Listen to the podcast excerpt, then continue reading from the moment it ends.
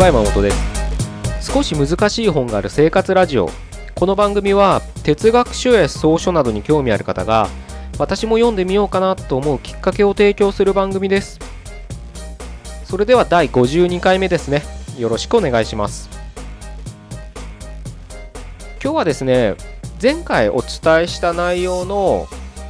続きというわけじゃないんですけれどまあ補足になるのかなと思います。でそれはね、まあ、前回聞いてない人いたらちょっと聞いてほしいなとは思うんですけれど、まあ、前回あの賢者の教えっていうことで人の話を聞くみたいなことをお伝えしたかと思うんですけれどそれをね僕が実践していく中でうん発見したっていうほど大掛かりなものじゃないですけど多分そういうことなんだろうなっていうのが自分の中で視点としては、うん、芽生えて見つけ出せたのでちょっとそれをねあの参考までにお伝えしたいなと思っております。でそれはねどういう視点かっていうとねまあ僕ねあの幸運なことにいろんな方とお話しする機会があるんですね。それは世代も違えばジャンルも違う具体的に言えばもうサラリーマンの方も OL の方もそれこそ起業されてる方も起業して何十年も経つ方もいらっしゃいますし肉体労働してる方もいらっしゃいますし国籍が違う。まあただ僕ちょっと言語がね日本語しかやつれないのであの日本語喋れるね海外の方っていう風になっちゃいますけどそういう方とねいろいろお話しする中でまあ前回のねお伝えした賢者の教えをね、まあ、具体的にはその相手の話を聞くっていうね実践を通した中で一つねあの発見した視点があってそれがね変えられるものと変えられるもの変えられるものと変えられないものかをきちんと自分の中で自分の中でというかその境というのかなそれをちゃんと分かってる人と分かってない人に大別できるんじゃないかなって視点があるんですよ。ちょっとねこういう言い方するとあの伝わりづらいんでもっと分かりやすく言えば自分の人生を生きてる人と生きてる生きてない人の違いって多分僕はそこにあるんじゃないかなっていう視点が今僕の中にちょっとあるんですね。それはねどういうことかっていうと例えばねあのこれ悪いって言いたいわけじゃないんですよ。あの言いたいわけじゃないのでちょっと誤解してほしくないんですけどサラリーマンの方とお話ししていくとしてるとねまあ本当あれですよ。あの対面でなんかコンサルとかそういうね僕コンサルなんてしたことないんであれですけど何か対面でその2人っきりで喋るっていうよりはまあ大人数で喋ったりまあ大人数っつってもまあまあでもやっぱ2人が多いのかな。ですけどそういった時にねまあ本当食事しながらとかまあそれこそ何か読書会とかでもそうですけど何か雑談みたいなことをしてるとね結構ねうんまとめて言っちゃうと愚痴みたいな発言が多いんですやっぱり。傾向があるんです全員が全員とは言いませんよ。そういう傾向があるんですね。それは会社に対してもそうなのかもしれないし世の中に対してもそうなのかもしれないんですけどすごくねやっぱそういった不平不満っていうのがあのよく聞くんですよ。聞くっていうか言ってるなって思うんですよ。でそのね不安不満とかをね一応定位としてはなんとか乗り越えたい頑張ろうと私はしてますみたいな感じで言ってるんですよ。だからただの愚痴ってよりは前向きな愚痴みたいな感じで言う人と僕は結構あの話してるのかななんて思うんですけど、本当ただの愚痴を言う人たちがいるっていうのも分かりますけれど、それをなんとか自分で乗り越えようと思ってる人たちの愚痴を聞く機会も多くて、あの話を聞くんですけれど、ただね、あのその話をね、聞いてて、まあ、僕は思うのはね、総じてね？自分以外を何とかしようとしてるんですよそういう人たちって。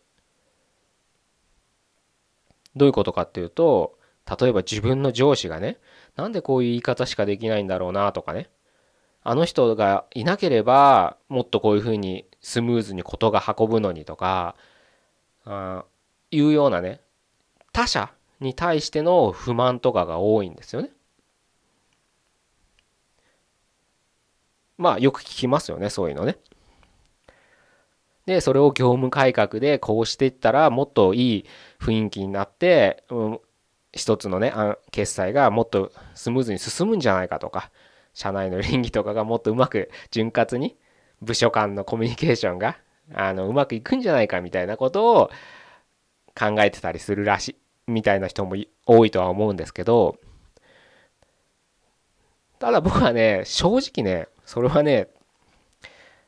あのまあそれが組織にいたらねそういう考えそういうことを考えなきゃいけないっていうのは重々にわかるんですけど僕はそれを聞いて思うのは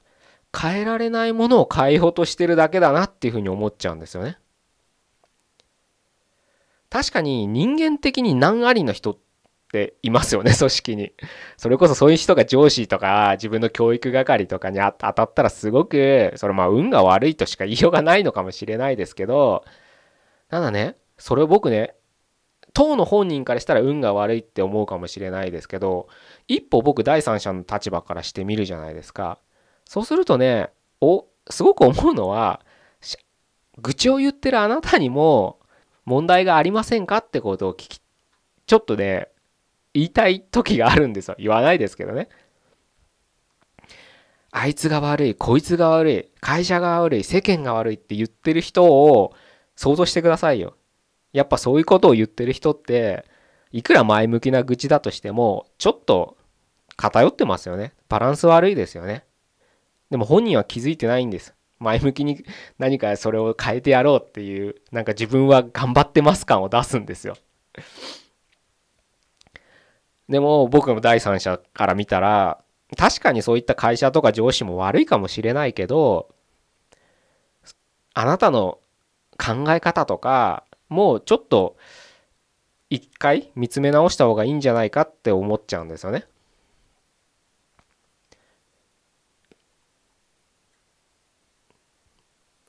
まあもしかしたら、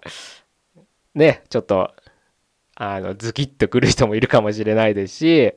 お前に何がわかるんだって思う人もいるかもしれないんですけど、ただね、やっぱりね、冷静に考えてみたら、自分事として考えたらそう思っちゃうかもしれないけど、もしね、第三者の、多分周りにいると思うんですよ、そういう人って。を、もうほんと他人事人として見てほしいんですよ。結局、変えられないものを変えようとしてなんか文句言ってるだけに聞こえません？僕はそういうふうに見えちゃうんですよね。じゃあ逆に変えられるものかってなんだって考えた時にもうそれは一つしかないですよね。もう自分しか変えられないんですよ変えられるものって。さっきね僕はその人生を楽しく生きている人と楽しく生きてない人の違いってそこにあるんじゃないかって言いましたけれどまさにね、そこが分かってる人たちは楽しく生きてるんですよ。それはサラリーマンであろうと、起業家であろうと、その変えられるものと変えられないものっていうの違いをきちんと把握してる人は、あんまりね、そういう他者に対しての愚痴を聞かないんですよね。話してても。じゃあその人の周りにはそういうなんか人間的に難ありな人がほとんどいないのかって言われたらまあ統計的に見たらいないのかもしれないですけどでもゼロなわけはないですよね。人間10人十色いっぱいいますからいろんな人が。で特にそういった何かね起業されてる人とかもしそういう人はねやっぱ従業員とか雇ったりもしてるでしょうし、まあ、個人でやってる人でもやっぱりいろんな人と関わり合いながらねそれこそ自分のお客さんとか関わりないながらやってる中でやっぱ変な人っているわけですよ絶対に。でも別にその人たちに何かをなその人たちに対して何かギャーギャー言ってるってことあんま聞かないんですよね。すごい嫌なお客さんもいるはずですよ絶対に。それはね話しててわかるんですよね。変えられるものと変えられないものやっぱ他人って変えられないんですよどんなにエスコートしてどんなにここまで行けばうんなんだろうな水際までねあのもうすごい喉乾いてる人がいてもう死ぬ死ぬって言ってる人を湖のね縁までねエスコートすることはできるけど飲むか飲まないかは僕らは強制できないんですよ。まあ喉乾いてたら飲むと思いますよ。まあ、あの伝えたいのはだからエスコートはできるかもしれないけどその行動最後の行動をするのは結局本人ですからこっちが強制することはできないんですよね。そういうのをすごく分かってるんですよ。そういうのを分かってない人が水際まで持ってってやれ飲めほれ飲めって強引に進めるんです。でその人が飲まないとなんで飲まないんだよっつって怒ってるだけにしか聞こえないんですよね僕には。この違いっていうのを自分の中で把握してるかしてないかっていうのはすごく人生の大きなものとなるんじゃないかなと思うんですよ。変えられるものと変えられないものこれはね抽象的な話をしているつもりはないんですよ。だって分かりやすいじゃないですか。自分は変えられるけど相手は変えられない。で相手は変わらない時にじゃあ自分はそれに対して反発して文句ばっか言ってたら多分ね向こうも人間ですからそういうの感じるんですよ。表情に出ますからねこっちの表情は。思ってることっていうのは絶対に。人間ってあの目の光とかってあの目に輝きがあるとか言うじゃないですか。で、あれな少女漫画の絵だけだよと思うかもしれないけど、ああいうのって人間って、あの無意識的に光信号として認識してるらしいですよ。なんかそういうの読んだことありますよ、僕。あの、脳、まあ生物学、ん？なんつったらいいんだろう、脳科学って言ったらいいのかな？まあ脳の視神経とかそういうね、本を読んだ時にね、書いてありましたよ。あのまあそれがねまあ僕はちょっとその専門家じゃないんでねあの確証があるのかどうかわからないですけどまあそういった本に書いてあるぐらいですからあのビジネス新刊とかじゃなくてねきちんとした学術書に書いてあったんでうん信憑性はあるのかなとは思うんですけれど人間ってだからそういうのを感じるものなんです。なのでそんなどんなに嫌な上司だってその人間ですからそういうのを感じるんですよね。そしたらやっぱりそういう人に対してはうん向こうもやっぱ態度そのそれなりの態度を取るわけですよ。そしたらもうあとはもう水かけるんです。お前が嫌な態度取るからこっちもそう取ってんだよ。でも小学校の小学生の喧嘩じゃないですかこれだと。でもね相手が変わるかどうかは分からないけど変えられるのは自分だって何度もお伝えしましたけど相手がすごく嫌な上司でも自分の態度をじゃああの人はそういう人だから自分の振る舞い立ち振る舞いはこうしようというふうにちょっと変わったら必ずね僕は必ずとあえて言いたいんですけど相手も変化するはずなんです。それはいい方向に変化するかは分かりませんよそれは。相手のことですから。でも変化しないわけがないんですよね。それはまあ、うん、ちょっと詳しい話はね、あのこの場ではできないですけど、まあ、このポッドキャストでもね、まあ、あの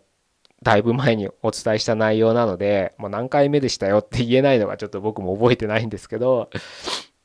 うん、そういったね過去の話をもしね聞いてくださってる人がいたらあの話かなみたいな風にあの思い出していただけてる人もいるのかもしれないですけどまあ何はともあれ絶対変わるんですよ。僕らはやっぱ環境とセットで生きてる人間ですからね。自分がいて相手がいる。自分がいて世界があるっていう環境に応じて生きてるわけですから。空気が悪いとこ行ったら咳き込む。目が痛くなる。やっぱ環境があるから自分が変化してるわけじゃないですか。そういったこととそういった世界に僕らは生きててるわけですから自分が変われば相手も必ず変わるんですよ。で何度も言うようにそれがいい方向に変わるかどうかは分かんないんですよそれ。逆を言えばね逆っていうのかな。さっきその向こうが悪い態度だからこっちも悪い態度でもういいやあいつとは話口も聞いてやらねえよ、うん、なるべくあいつと接しないように仕事しようなんていうふうに態度も取れるわけじゃないですか自分としてはね。でも仮にそれが自分の直属の上司だったり同じグループの人であったらどうしても接しなきゃいけないわけですよ。そしたら自分がそういう態度取ったら 向こうもそれに応じて変化してるはずなんです。で多分そういう態度取ったら向こうも同じよくもっと悪くなる態度になるはずなの可能性が高いですよね。つまりはそういうことなんですよね結局僕がお伝えしたいのは。